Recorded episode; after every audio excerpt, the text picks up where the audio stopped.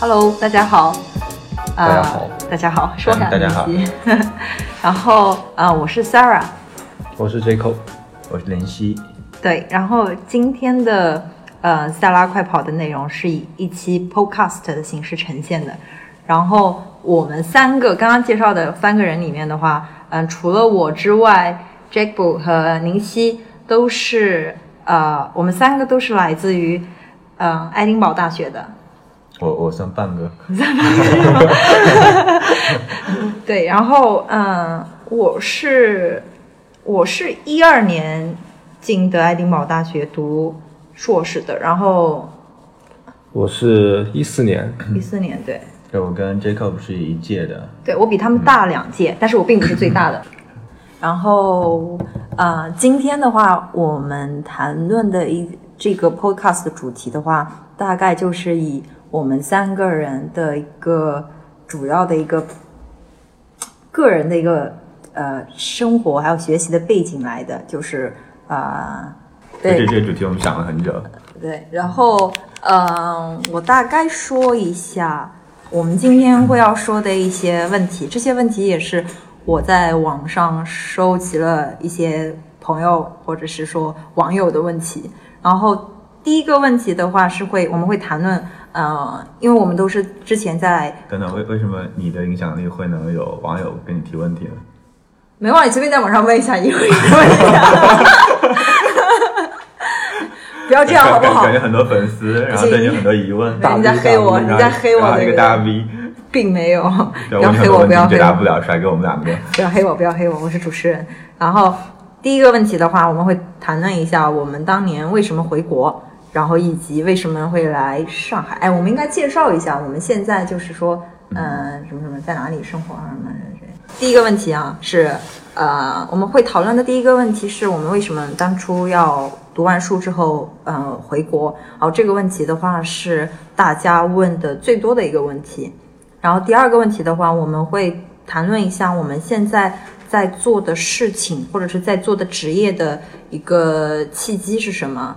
然后第三个问题的话，就是我们会谈论一下，就是像我们现在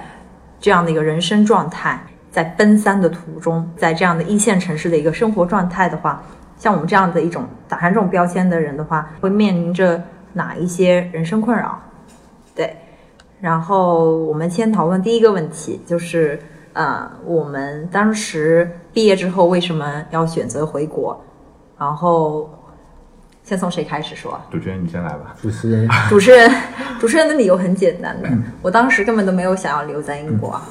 就我一就是我相当于是说，我一毕业之后的话，就是我就想着要回国工作，就是我可能没有像你们，你们两个可能会有一当时是有试图留下来过的那种想法，对我是属于没有的，然后我就直接回了国。然后之所以为什么选择上海，因为我是南京人，我每次跟别人说我是南京人的时候，他们都会问我为什么不在南京工作，为什么来上海这种的。那其实就是因为，首先上海离南京很近，再一个的话，南京的工作机会相对而言的话，因为我在互联网行业工作，所以的话就是南京相对的机会会少非常多，这是为什么我会在上海的原因。但但是你就在你有在南京真实尝试过吗？没有啊，然后你就说南京为啥？ 我大概看了一下，因为网络很发达嘛，你可以看一下大概的一嗯些适合你的工作的一些在所有城市的一个机会的情况是什么样子的。嗯对，这就是我的原因。然后下面一个，呃，我其实是，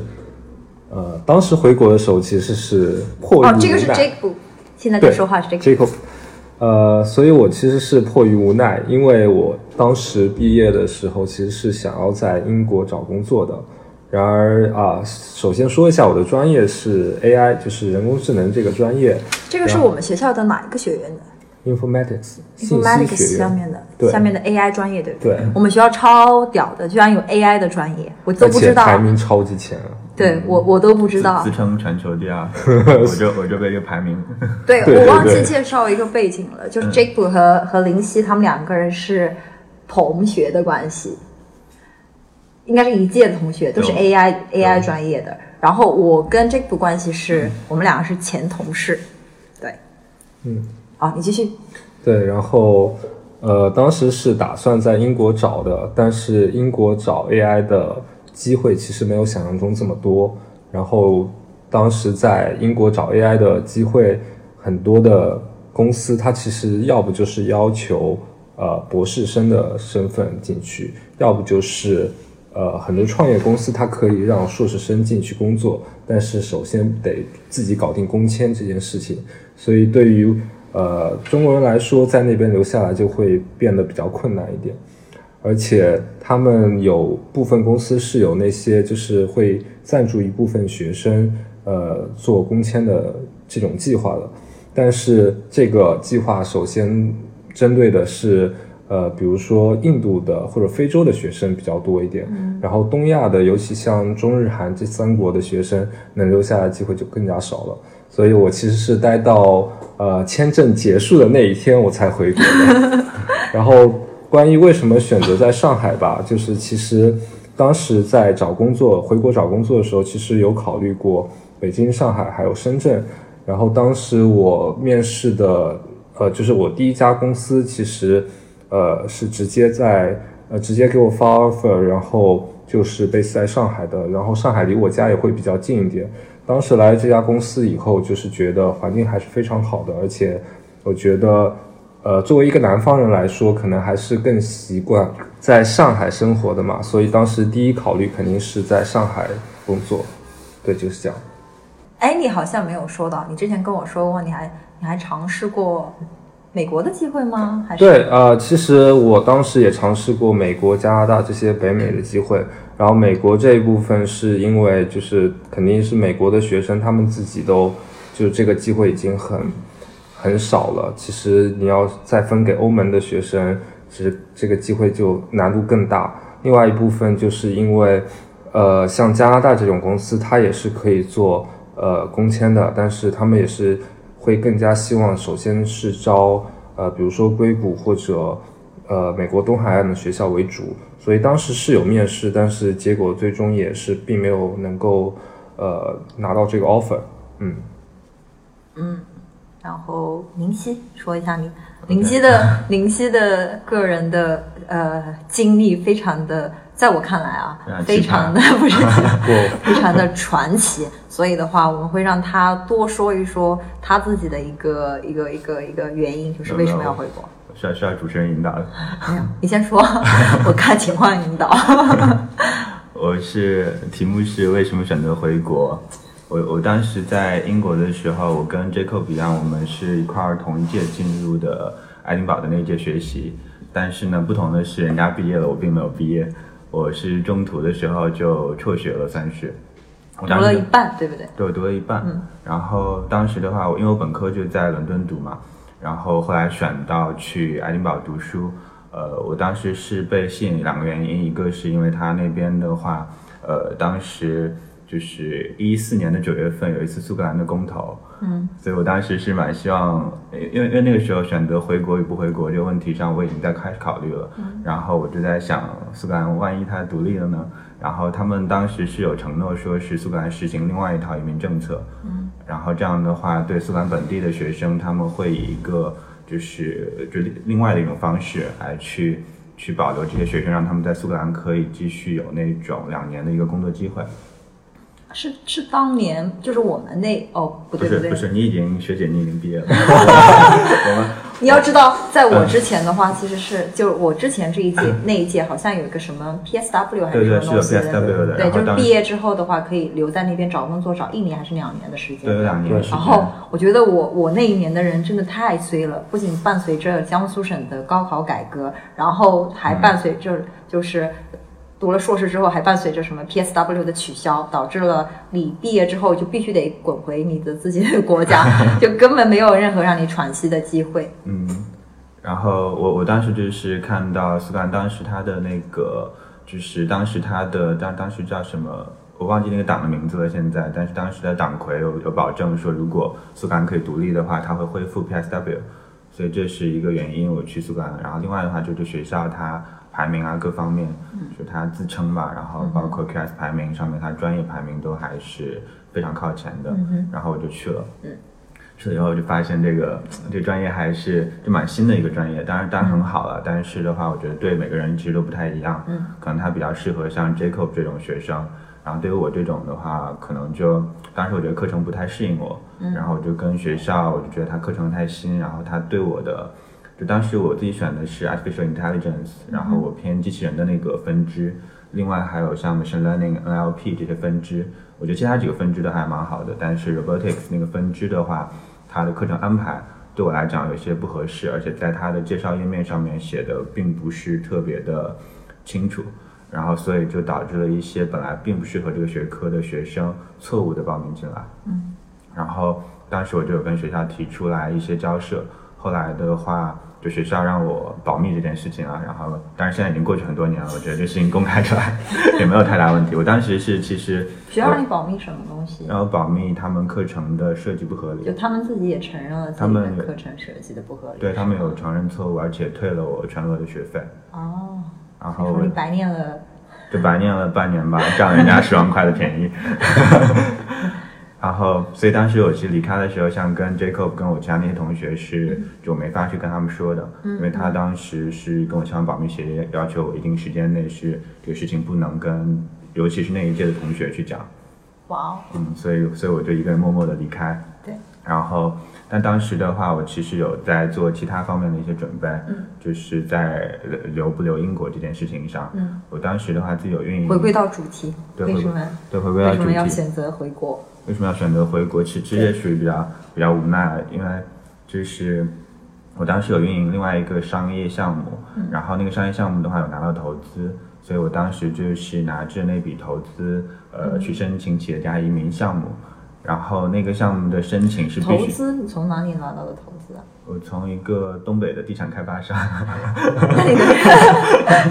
对，但但但是我的项目真的蛮好的，什所么以项目？是一我个好像没听你说过哎，我好像有跟你讲过的，之是前吗？是吗？是一个就是球票的项目，球票的项对啊，目，这个英超就是如果如果听众有看球的话，嗯哼他们肯定会知道，比如说像英超的球，就是球市是非常火爆的。嗯然后英国英国人本身他们自己周末的娱乐活动看球就是很主要的一项。你跟我说过你当时买，嗯就是在网站上面，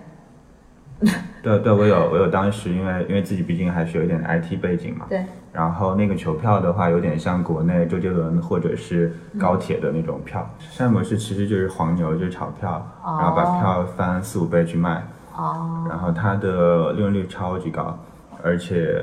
嗯，就是我当时想做一个平台，然后这个平台的话，当时已经有一家西班牙公司在做，但是它是唯一一家嗯在做，所以它这没是有违竞争法的者。吧？哦呃，这是在法律边缘的，但不属于违法。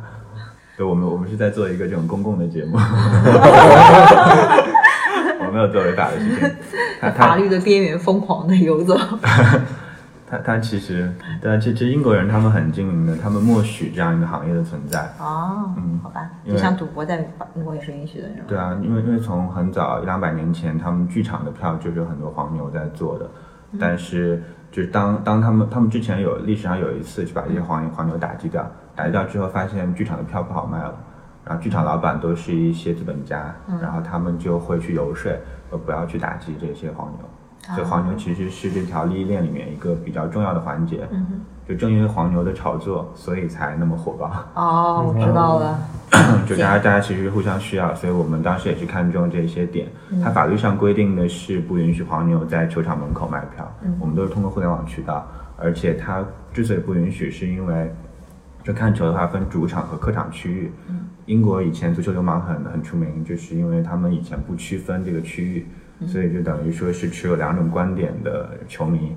就两边的球迷坐在一个片区，他们很容易打起来。后来的话，他们都把主客场球迷分开，所以只要你卖票的时候标清楚，尤其不要触犯说，不管你用互联网还是在场外，你不要去把主场的球迷，就是主场的票卖给客场的球迷，这样的话就不会触触犯任何问题。哦，嗯所以为什么拿了投资之后的话，那然后投资之后，然后回到主题，对，而且为什么拿了投资还没有没有申，然后拿了投资之后去申请移民没有成拿拿功投吗？资以后就去申请移民，嗯，然后申请移民就是我我觉得我申请移民，我申了两次，嗯，然后投资人超看好这个项目，因为这个项目在英国它的收益率非常嗯高，西班牙那家公司一年可以盈盈利九千万欧元，嗯，而且非常好做这套东西。我当时人什么就万事俱备，就差一个签证，有没有签证我就没办法注册公司这些，然后就回国去申请签证。但是我觉得，就我不得不回国的原因，就是因为我觉得申请签证的时候，签证审批官他们的立场和英国政府的立场是不同的，他们所处的层面也不同。就是英国政府他们理解需要这样一个行业存在，这其实是需要一个比较高的理解层次。才能理解这些行业里面深层的东西。你们一个就是炒球票的，而且他很可能是某球队的球迷，他很可能是受害者，在这条利益链条当中。所以当他去看我所有的，就是我的商业计划书的时候，嗯，他就很大可能会说你这个东西不是一个很好的商业计划。就是不是特别正面的那种。他会觉得，我我觉得可能就是不是区分正面或者负面，但可能是影响了他的利益。所以，所以我两次都是就很迅速的被否掉了。所所以以所以就基于这些原因，我就没有申请成嘛，然后就本来可以报复的，然后就回到上海， 开始一点点打拼。为什么回上然海？后为什么回上海？是因为我前女友她是上海人，嗯，所以我就因为回国之后的话，就选择也就是北京、上海、深圳这些地方。然后我自己这些地方都去过之后的话，我还是个人比较喜欢上海，嗯，这边比较比较开放，而且呃就之前的事情做不了之后，我自己本科学金融数学。然后我就觉得金融方面的话，上海可能在全国是环境土壤最好的一个地方。后来我就选了这里。 OK，然后以上的话就是我们三个，嗯，当时为什么要回国的原因。然后我的是最简单的，对。然后林夕的这个是最复杂的一个。 然后我们的第三、第第二个问题，第二个问题是，你选择现在在做的职业或事情的最大的契机是什么？可能大家对于现在我们三个人分别从事什么样子的职业还不是特别的了解，然后我们下面会大概介绍一下我们现在在做的事情。然后，先从你开始吧，这个行啊，呃，其实刚才大家都知道我学的是 AI 专业嘛，所以我现在是在一家上海互联网公司做 AI 的上海工程师。对，然后后面是什么问题？就是你为什么会选择做算法工呃程，师？那做这个职业的原因也是非常简单的，就是因为我学的是 AI 专业，同时我自己对于 AI 的这个领域还是非常感兴趣的。当时回国的时候，其实啊、我是一六年回国的嘛，然后刚好回国的时候碰上 AlphaGo 和李世石的围棋对战，所以那阵子开始，AI 的这个领域就开始彻底的火起来了。所以刚回国就碰上了一波非常好的就业潮，相当于，所以我觉得当时对于我来说，做 AI 这个算法工程师也是非常自呃非常自然的一个选择。林夕，林夕应该属于创业的状态，对不对啊？没有，我是就是各种都做了，就哦算算是创业，其实对啊，因为你要不说的话，真的，我现在对你来说的事情，在做的事情的话，其实我到现在为止是处于一种比较 懵逼的状态。 对，斜杠可以青年。 对，对我我回国对之后我说一下，林嗯夕几乎从来没有在任何一家公司就职过，就是他从头到尾都是呃在创业的一个状态，对，一直到现在还还在创业，还没有财富自由是吗？对啊，还很远， 一度财富自由，一度财富什么时候？啊去年十二月十七号。哦，是比哦是比特币那会儿是不是？对啊，哦，你是怎么样子那么有前景的？就在比特币几百块的时候就知道要去购入，是因为就是就我有一个很好的习惯，看《经济学人》。哦哦然后经济学人有一期的话是它有一篇 special report，就嗯专门讲比特币这个东西。然后我那次的话刚好在去一个地方旅行，然后路上的话，因为平常我不会看 special report，因为太长了。然后那天刚好在飞机上，然后我就把那个 special report 全部看完了。就刚好是讲比特币，讲它的原理。然后讲它所有的这些过往，包括一些价格的起伏，然后看完之后，我就对那个东西很感兴趣。我下飞机之后查了一下价格，那个时候我记得应该是八百多或者一千一千块左右吧，我记得。说一下，你每次说的时候，请说一下货币单位，人民币，人民币是吧？对啊啊，然后，然后我就那个时候开始，呃，我那时候还去了张江，当时上海有一个 ATM 机，嗯我就去了那边，去了以后，然后当时有很多聊比特币的人在那边，但是那台机器 ATM 机对的，为什就么比要特币的 ATM 机，干嘛用的？比特是币你把钱投进去，然后他给你。就是给你的钱包转比特币，或哎者是你把就是比特币转给他，他给你吐人民币。这么厉对啊害，当时在张江就有一台了。啊！然后有一个网站，它是讲全世界所有的比特币的 ATM 机的地理位置。嗯然后我当时看到上海有一台，我就跑那边看。然后同时我还看到，就在英国那边还有很多台。台那个时候其实已经就是分布的地方很广哼，了。这些这些 ATM 机的 owner 是谁？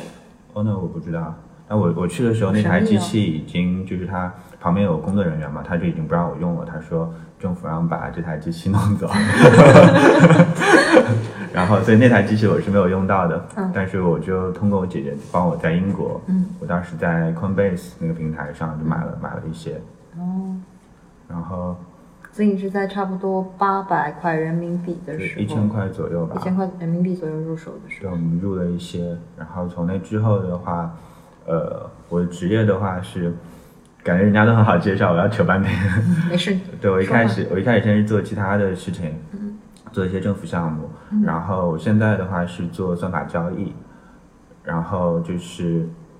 呃，因为因为后来的话，比特币一开始它的交易量是非常小的，就是我在我最初买入的时候，然后大家其实也都知道，去年的时候它经历了一波高峰，然后在经历这一波就是上涨下跌的过程当中的话，它其实是增加了很多就是民众对它的认知的。然后在这个过程当中，它的交易量一瞬间就上来了。现在它每天的交易量可能有加上期货的话，可能有四百亿、五百亿美金。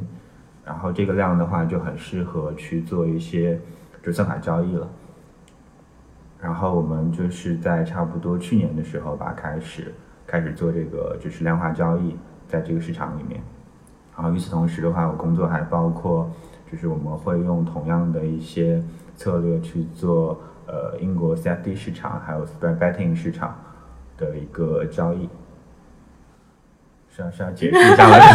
有解释的我听不对 懂。 ，C F D 就是它的全称是叫 Contract for Difference，嗯，就是差价合约，嗯，它其实就跟我们中国这边炒股票很像，但是的话，它是一个金融衍生品。嗯、国内现在衍生品的市场发展的还不是特别的发达，然后英国那边的话是这个市场最完善的。它会金融衍生品对是对吧金融衍生 品，我前段时间看书的时候有说到这一块的内容，嗯，它它其实是就可能说你你在 A 股买股票，你是真的买这个股票，嗯、但是如果你买衍生品的话，那就是说我是在另外一个平台创立一个产品，然后这个产品是跟这个股票相关的。但是你买的这个东西，它只是一张有点类似债券的形式，它并不是这个股票。然后这个东西跟股票的涨跌是高度相关的。然后这样这样的衍生品，它其实就是可以是不是可以简单理解为它就是一只基金？这个基金背后对应了各种各样的一些股票啊这种东西，相当于一个打包的形式。对，它其实有点类似，但是基金是打包，基金是有专业人给你管理。然后衍生品，我觉得它主要好处是可以让你跨市场交易，就你在英国你可以买全世界各个国家的股票估值。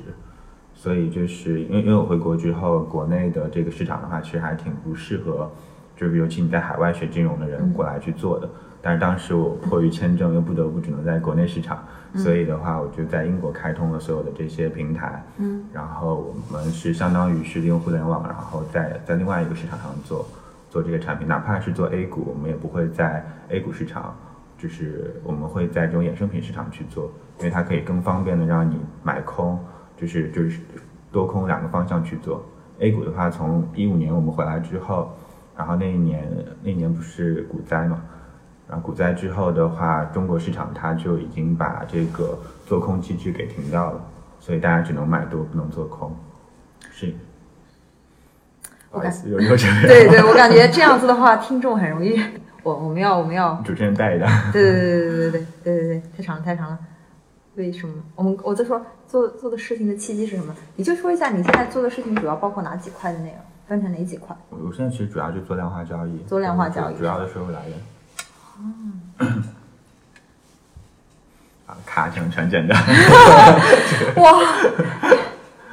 所以你的一开始的契机是源于你去那个你的第一桶金跟足球足球票相关的第一桶金，然后导致的你去买了比特币，然后你慢慢的进入了这样子一个量化交易的一个领域，是不是？ 对的，然后，行，哎，我说我了，嗯，对， 呃，我我其实跟 Jake 不一是一样的，就是我刚刚也说了，我跟他是前同事的关系，然后我们是上一家公司的大数据部门的同事，然后 Jake 不是做算法的，然后我是做数据产品经理的，就这个产品经理大家都应该知道，然后数据产品经理的话，其实就是嗯，产品经理里面的一个我。你们可以理解为是一个比较垂直的一个分支，然后我们做的产品的话都是跟数据有关系的，然后基本上数据产品的目的就是为了把一些呃，就是大家所不能理解或者是说理解起来比较困难的一些数据，然后封装成产品的形式，然后供就是用户去使用。对，就是这个样子的。所以简而言之，你就是他的上级。不是上节，我们更多的是一种，比如说 Jake 的算法的话，其实也是可以封装成一个产品的形式的。比如，嗯、它它比如说里面是一些嗯非常复杂的算法，但是有一个 input 和一个 output 的地方，你输入一些什么东西之后的话，我可以根据你的算法去 output 的一些东西出来，对不对？嗯，没错。非常简单的一个东西。然后，嗯，我做这个事情的契机是什么？我做这个事情的契机，我觉得应该是跟我的大学的专业和第一份工作有关系。我大学的专业是呃，就是主修的是统计学专业，然后呃，第一份工作的话是是做呃类似于是 analyst 相关的东西，就是数据分析相关的事情。然后就是因为第一份工作跟我的专业的背景，然后让我一直在走数据这条路。而且数据、大数据这一些年的话，在国内也是非常火的那种状对，态没。错。嗯，是的。对，所以解释完了，行，你觉得观众会不会介意我们把空调开大一点？ 我觉得我羽绒服摩擦的声音，他们都能听到我们在一个很很冷的地方录音。开大吧。我站起来都会感觉暖和很多， 坐着好了。我们现在说第三个问题，就是我们现在面临着哪一些人生困扰？对，哪一些人生困扰？今天最大的困扰就是冷。严肃一点好不好？ 人生困扰，哎，人生困扰。我们三个人的共同标签是这样子的，再重复一遍，嗯，就是首先年龄，然后都是九零后，呃，我是九零的，林夕是九零的，这个会比我们小一岁，九一的。然后，哎，你没有想好自己的人生困扰是什么吗？我人生困扰，嗯，我现在短期来讲，其实最大的问题就是冷。说长期一从点，长来说是长期的困扰长。期一点的困扰，嗯对，这这没有没有特别多可以困扰的事情，所以一路走过来还挺，就挺挺顺的。嗯， 然后短期对啊，情感上我觉得现在好多人自己给自己找了很多困扰，自己给自己强加的，其实并没有。然后你不觉得你现在跟过去那些人比起来幸福很多？但但但如果我们跟在过去的人，你说哪个过去啊？ 是吗？唐宋元明清的时没候有啊，吗？就是跟比我们大五岁的人或者大十岁的人来讲，嗯，都比他们爽很多。是因为没有什么什么一人吃饱全家不饿是吗？不是啊，我是觉得就不管物质上、精神上嗯可以接受的东西，没有吧，五岁而已，没有差那么多的。差蛮多的。我觉得五年前的中国其实很多问题都还挺明显的，然后那你也体会过那个五年前的那个有生有活有吗体？会过啊？困扰你们你们现在有很大困扰吗？有，婚恋？嗯，不算是这个不算是我最大的困扰，对啊，你长这么美，哎就是美长女得不。大家下期要这段求掐掉要求看视频 了，不满足于音频了。面临哪一些人生困扰？我现在最大的困扰应该是说，就是嗯，就是嗯，对，这这个问题真太难了。对啊，好难啊！我们为什么要给自己搞这么难的问题？对我们换一个问题这么幸福的三个人， 换一个问题，我我觉得现在国内很大的困扰就是好多吃的要排队。 好多都要排队，对不只是吃的，对的，我跟你说，我是属于一个特别讨厌人多和讨厌排队的那种对人，就我也属于是就属就以至于。呃，上海有很多那种动不动新出来的一些网网红，红店对，到现在我都没去过。对啊，这是很大的困扰，对不对对？所以嗯没错今天晚上你们想吃什么，我先排个号。哦，对啊，我们等会儿还要去吃饭，现在几点了？ 在五点多了，五点，没关系，没关系，我还不饿。啊，五点多，这这已经是快六点了。 嗯，对啊，因为今天我们录节目之前，塞拉快跑，塞 拉并没有很及时的出门。对不起，我又放别人鸽子， 又迟到，真是迟到大王。就是我真的很困扰，就每一次跟别人约约的时候的话，几乎就没有不迟到的这种情况。 嗯，但其实还好，对我们来说不是很大的困扰，因为我今天跟 Jacob 下了一盘五子棋。对，收获十分大。哎，你们两个人真的很会乱扯哎。 这这婚恋婚恋是挺大的问题的，我觉得上海很多单身，很多孤独的人，真的。这就是为什么未来的一段时间内的话，基于互联网的一些陌生人的社交会非常的火爆，嗯，我觉得已经很火爆。已经很火爆了，是吧？对我觉得大大城市确实有这种孤独的困扰，然后对啊嗯我觉得伦敦有，这边同样也有，而且不光是我们这些来到这个城市的这种，我们其实算外来人，嗯然后很多本地的，就哪怕上海的这些我的同龄人，我也发现他们会有这种孤独的问题，就因为现在很多很多他独们的生孤子女独，，他们的孤独的问题主要体现在哪个方面？主要体现在我觉得就是就是有一些哪些外在的表现吗？外在的表现的话，其实他们外在不会表现出来，嗯但是如果有一些朋友你跟他们深交之后，嗯你会发现他们会有这方面困扰，然后其实通过他们通过他们反射过来的话，会看到自己其实也有这些，然后我所了解到的，其实很多我自己这种情况稍微好一点点，因为我是有兄弟姐妹，嗯然后我看到这边的话，跟我同龄的呃上海本地的一些朋友的话，因为毕竟他们跟他们父母会有一些这种年龄差，然后同同辈之间的话，其实有些问题可能就是就有些人他家里面会有一些问题，然后他跟父母之间的问题。但是很多问题，他们可能没有跟你到一定就足够亲密的那种状态下，他们是不会讲的。嗯所以在这种情况下，很多时候这些人他们会把这些问题就独自的就埋藏在自己心里。哦，我知道你应该说的是，就是呃，就是因为我们这一代大部分都是独生子女，就导致了你的很多问题的时候，没有人去跟你分享，或者是对的共同的承担，然后没有办法去消化掉这些困扰，然后渐渐的就会感觉自己是一个孤独的一个存在，是不是？对的，而且我觉得我们这一代人的话，在这方面的输出没有特别好的渠道。你看，其实上一辈人，他们虽然就接触的那些东西可能比我们这一代人少很多很多，但是他们还有那种就收音机，你晚上开开会有那种节目，嗯，他会说啊，我跟我的老伴性生活不和谐啊，就是他们会有一个吐诉的窗口。其实到我们这一代，反而这种去讲话的窗口越来越少了。等一下，那你们想一下有吗？就是假设现在的话，嗯、你们没有兄弟姐妹的话，你们的内心的一些问题困扰的话，你们会有倾诉的地方吗？或者倾诉的对象吗？倾诉的渠道吗？我没有，你没有是吗？你跟你嗯朋友都不会说吗？不会，我一般也不太会跟父母说。那你也不跟你朋友说？对，呃，有一部分问题会说，但是我不太会把所有的问题都跟一个人说，就是可能比如说这部分问题会跟某些朋友说，然后这一部分问题会跟另一些朋友说。这样我我觉得是挺严重的一个问题。其实其实像像 Jacob 来讲的话，他算我觉得九零九零后这一代的话，不管工作也好，嗯生活也好的话，其实算整个中国这么多人来讲的话，这个就大群体里面，可能算相对现在处境还算比较好的。然后很多可能处境属于中游，甚至在下游一些的，像那种外卖小哥，然后一些街边做一些普通工作的这些人的话，我觉得他们这些困扰是很多的。这是我觉得我们这一代比较比较大的一个困扰。啊嗯，所以我觉得，因为没有抒发的窗口，所以为什么这些社交或者直播的平台能这么火？就对大家都想要打发一些无聊时间嘛。嗯，嗯，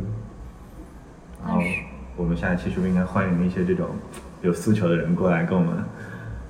干什么？可以可以聊一聊？线下见面 会线下见面会，哎，这才一期，你们就把你们自己想象成什么了？ 没有没有没有没没有，有，我们主要蹭你的粉啊， 对，蹭你的粉。我们自己没有粉。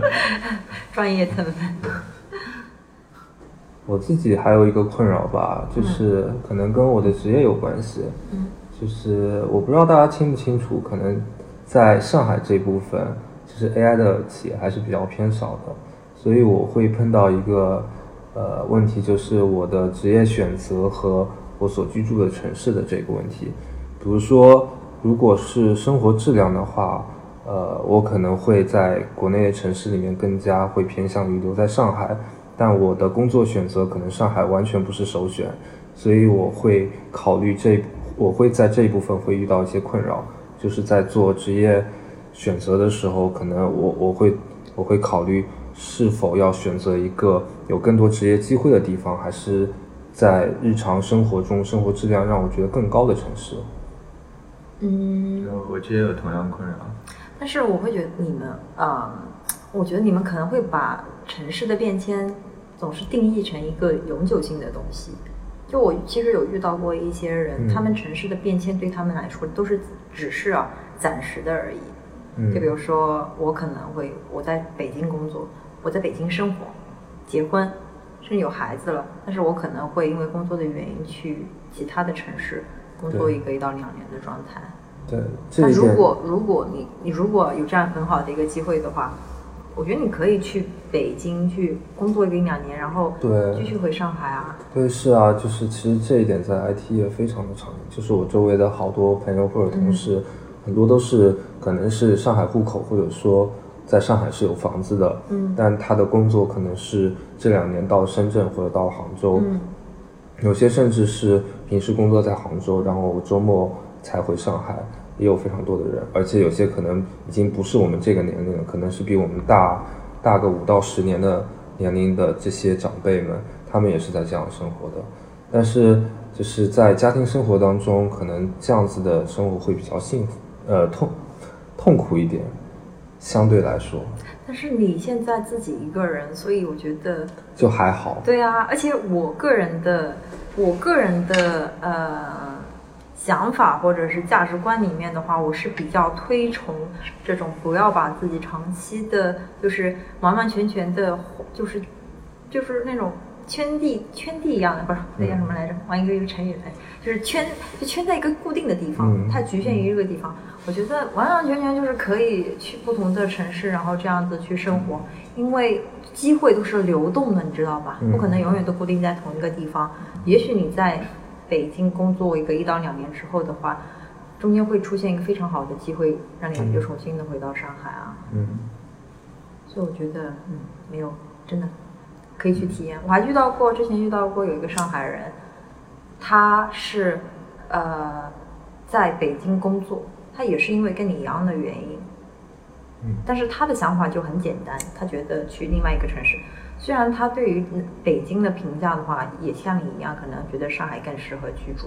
但是的话，他依然去了北京，然后而且他给自己的规划也没有那么的，就是说，嗯，就是那么的死。有时候他可能也就是说在北京工作，觉得是时候的话，就可能会去上海啊这种。我觉得我们，我觉得我们像我们这种年轻人就应该，对，真对的所以浪在世界各地。所以这浪只费是一个小困扰，我觉得只是有时候会想一想而已。嗯。但是我的建议是，就是没有什么可值得困扰的。 OK，对所以你们下一站要去哪个城市？嗯，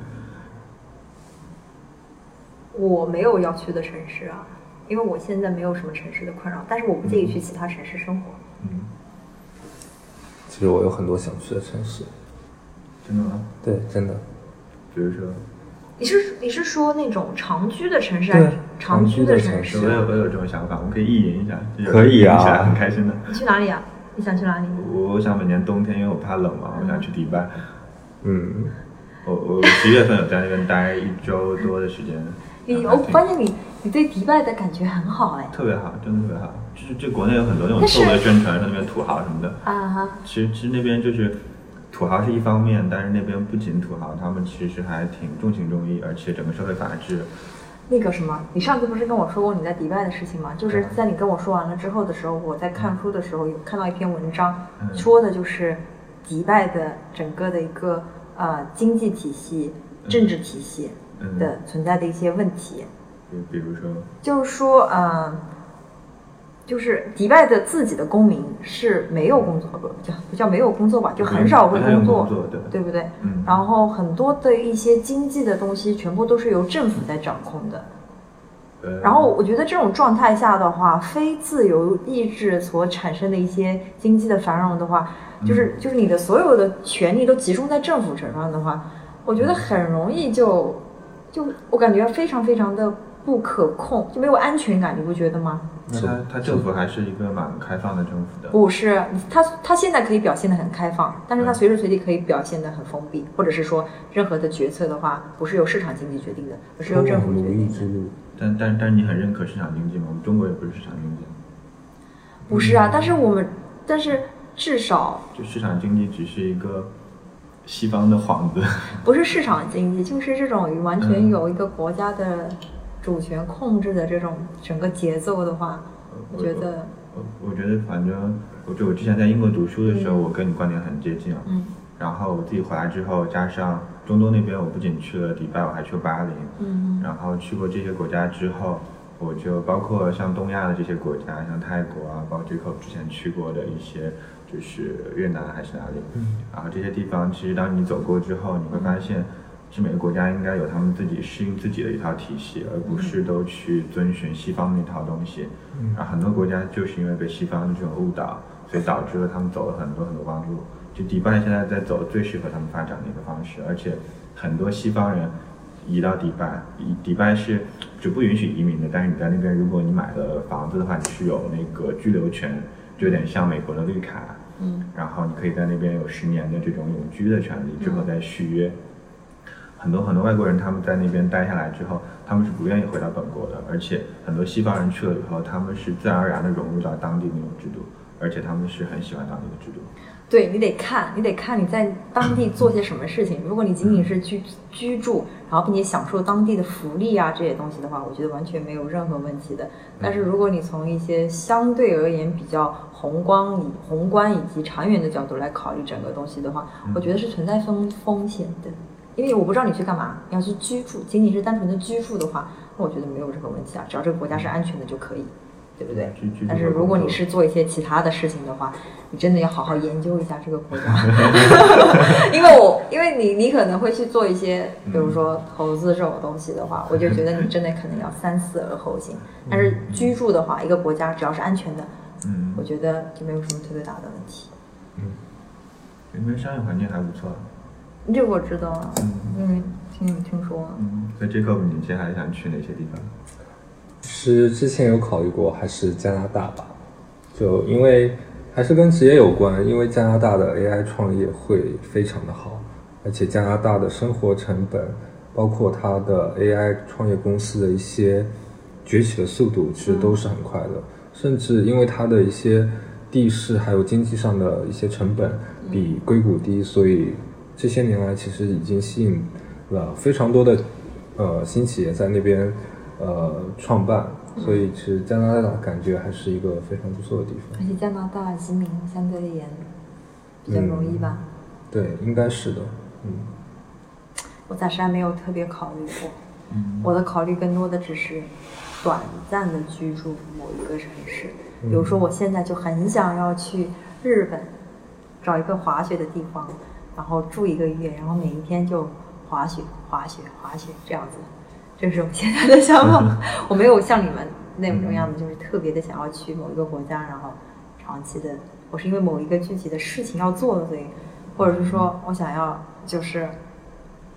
比如说现在觉得特别困扰的时候，找一 个那种安静的地方，跟我妈妈就是简简单单的过一段一个月左右的那种生活。你下次可以坐十六号线到滴水湖，滴水很湖，安静的。滴水湖去过好不好呀？哎那刚去没多久，我们团 建去的。 而且我不觉得啊，那边确实还还蛮安静的了，对啊但是也有那种烧烤的地方，也很闹腾的。嗯，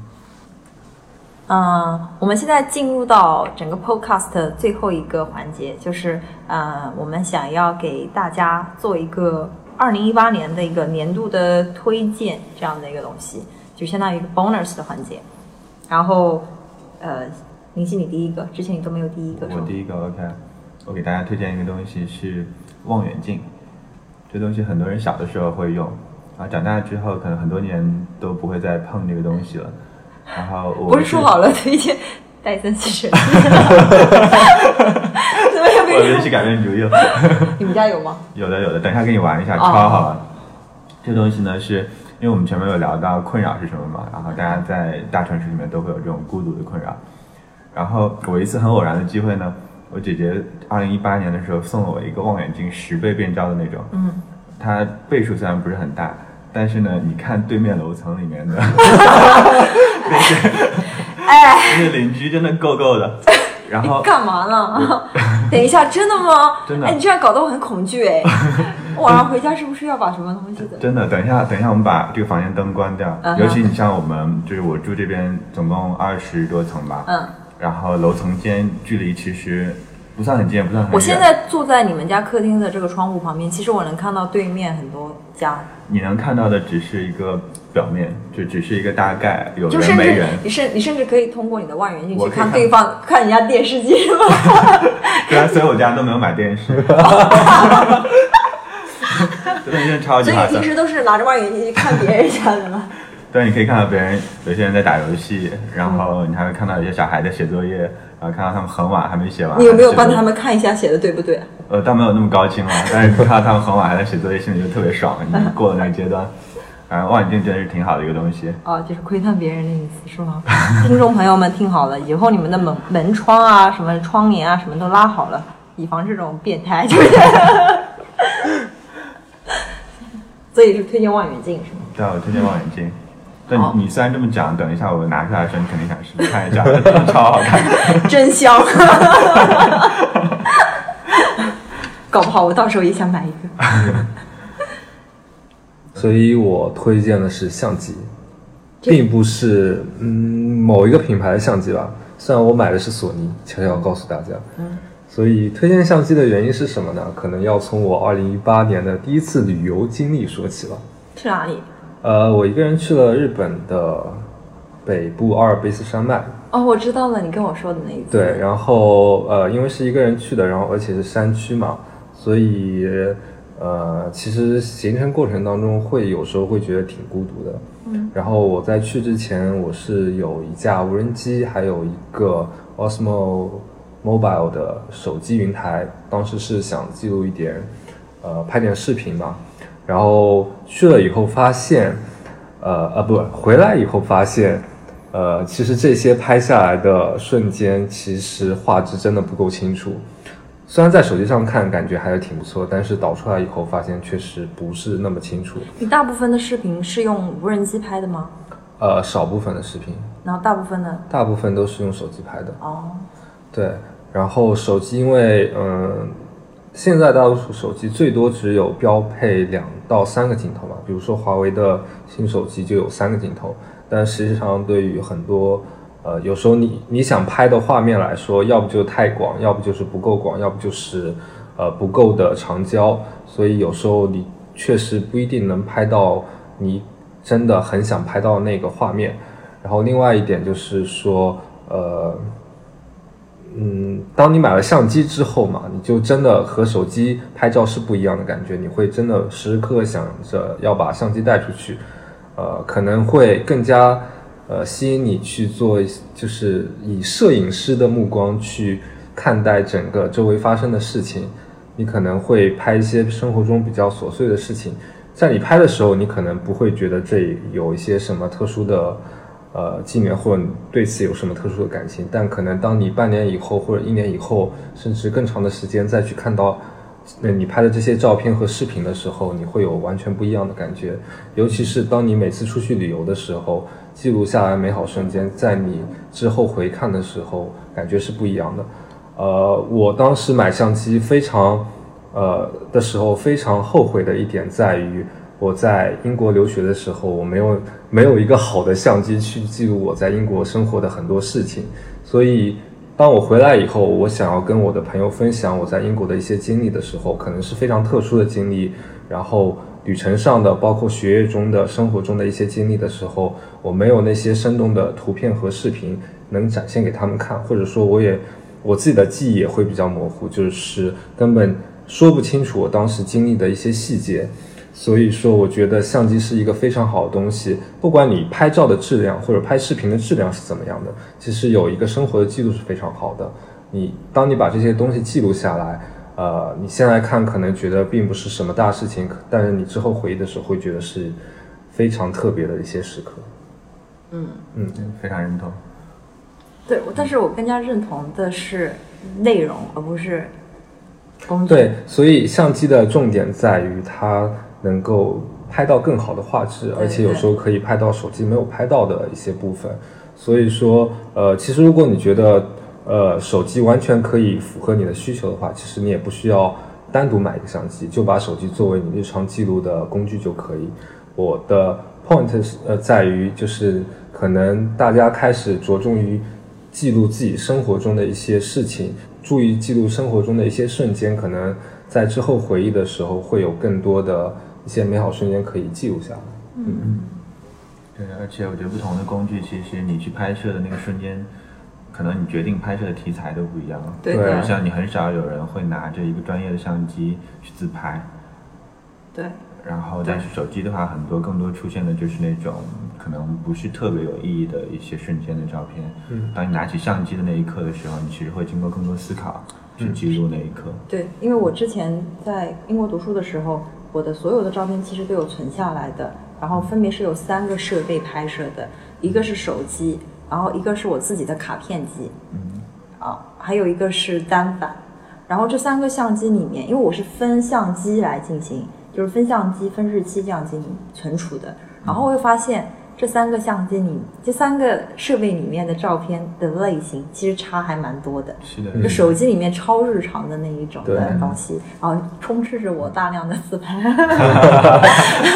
然后然后那个两个里面的话，就是很多的那种，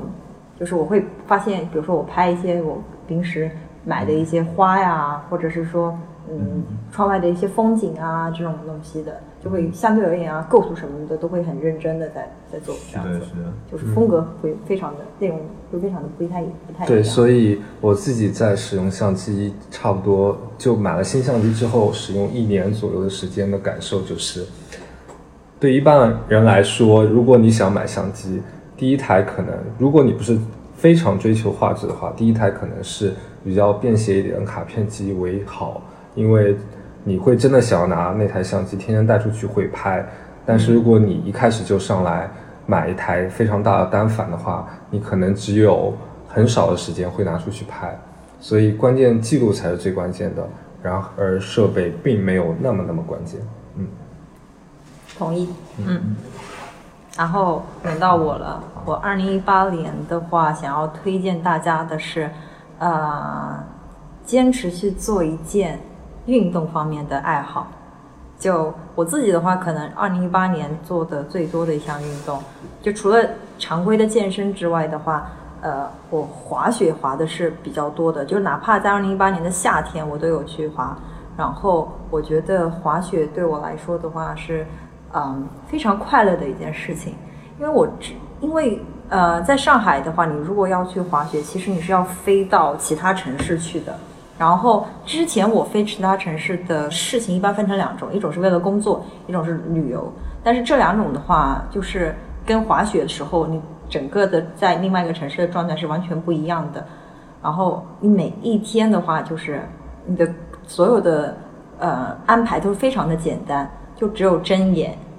睁眼，然后就是穿好装备之后的话，你就去滑雪，滑完雪回来之后的话，你就吃晚饭，然后你就你就可能就休息这样子，每一天生活都非常的规律和简单，然后不需要想每一天是怎么安排的。还有一个好处就是它属于一项运动，然后的话，你因为这项运动之后的话，你可以认识很多同样的喜欢这项运动的人，然后这些人的话跟你，嗯、可能会呃有相同的这样子的一个一个呃背景或者是兴趣爱好、性格方面什么的，我觉得都很契合。然后我也因为滑雪这件事情的话，认识了很多新的朋友。然后有的关系的话是非常好，我们经常会出去一起滑雪。保持一个爱好的话，对于整个人的心态的话，我觉得也是有非常大的好处的。就至少你是有事情可以做的。大家经常会问我的一个问题，就会说你周末做什么？我觉得应该很多人会问过你们相同的问题，你周末干什么啊，什么东西的？所以你如果不会给自己，就是你的生活如果没有这样子一项运动，嗯，就是规律性的出现在你的生活中的话，就是你回忆起来你过去的生活的话，很可能就完全不知道过去的自己空闲的时间做了一些什么事情，压根一点一点什么回忆都没有，对不对？嗯，嗯，所以我现在回想起来的时候，我二零一八年非常闪光的点的话，都是我在滑雪的时候。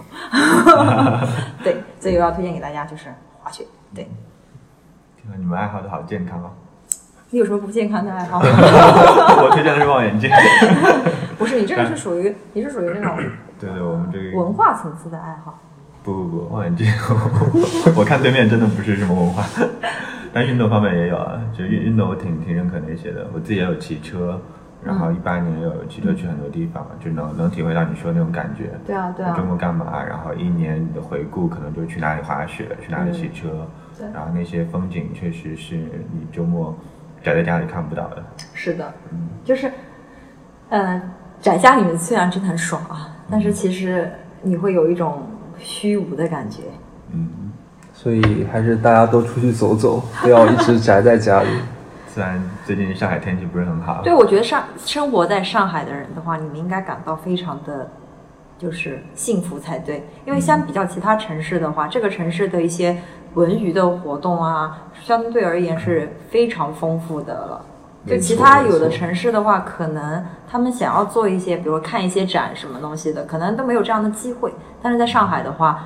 每一天都有不同的展在等着你去看，每一天都有不同的网红店出现 在等着你去造错反，这样。嗯，好，造造访，你看我又来了。嗯， 好积极啊，对，所以我们下期可以，下次可以做一期关于最近看的展或者去过的店的。我感觉好久没看这样的了。然后我们今天的 podcast 就到这个地方，呃，可能第一次录会有一些比较混乱的地方。然后大家的时候，大家听的时候的话，可以当做开车时候的背景音乐，坐地铁时候的背景音乐来听，然后去，呃，就是随意的跟我们一起产生一些在我们这个年龄段的一些人的共鸣。然后，呃，你们俩还有什么要补充的吗？然后也可以也可以发一些话题给我们，然后很欢迎你们来参加我们的线下见面会。神经病吧！ 你真把自己当明星了吗？ 来来了之后的话，林夕可以给大家签名。我是我们三个字最丑的那个，没有啊，但是最屌的那个。嗯，没错。对。一条线。然后，嗯、今天的 podcast 就会到这里就结束了。然后谢谢谢大家的收听。然后，也许反响好的话，我们会有下一期。你嗯，们发现不好，我们应该也会有下一期的。 不管你们爱不爱听，我们就要录下一期。对，没错。然后我们下一期的话题还没有定，对，到时候的话，我会告诉我的公众号里面也会放上这个这个叫什么音频的链接。然后至于你们俩要宣传什么东西吗？你们要宣传什么？我们现在还不打广告，等你们的基数大一点之后，然后我们会接入各种广告。嗯经常剪掉，别瞎说好不 好？不然以为我们冲着钱钱，啊我们是冲着钱。 对，然后今天就到此为止，谢谢大家的收听，大家一起拜拜，拜拜拜。拜拜拜拜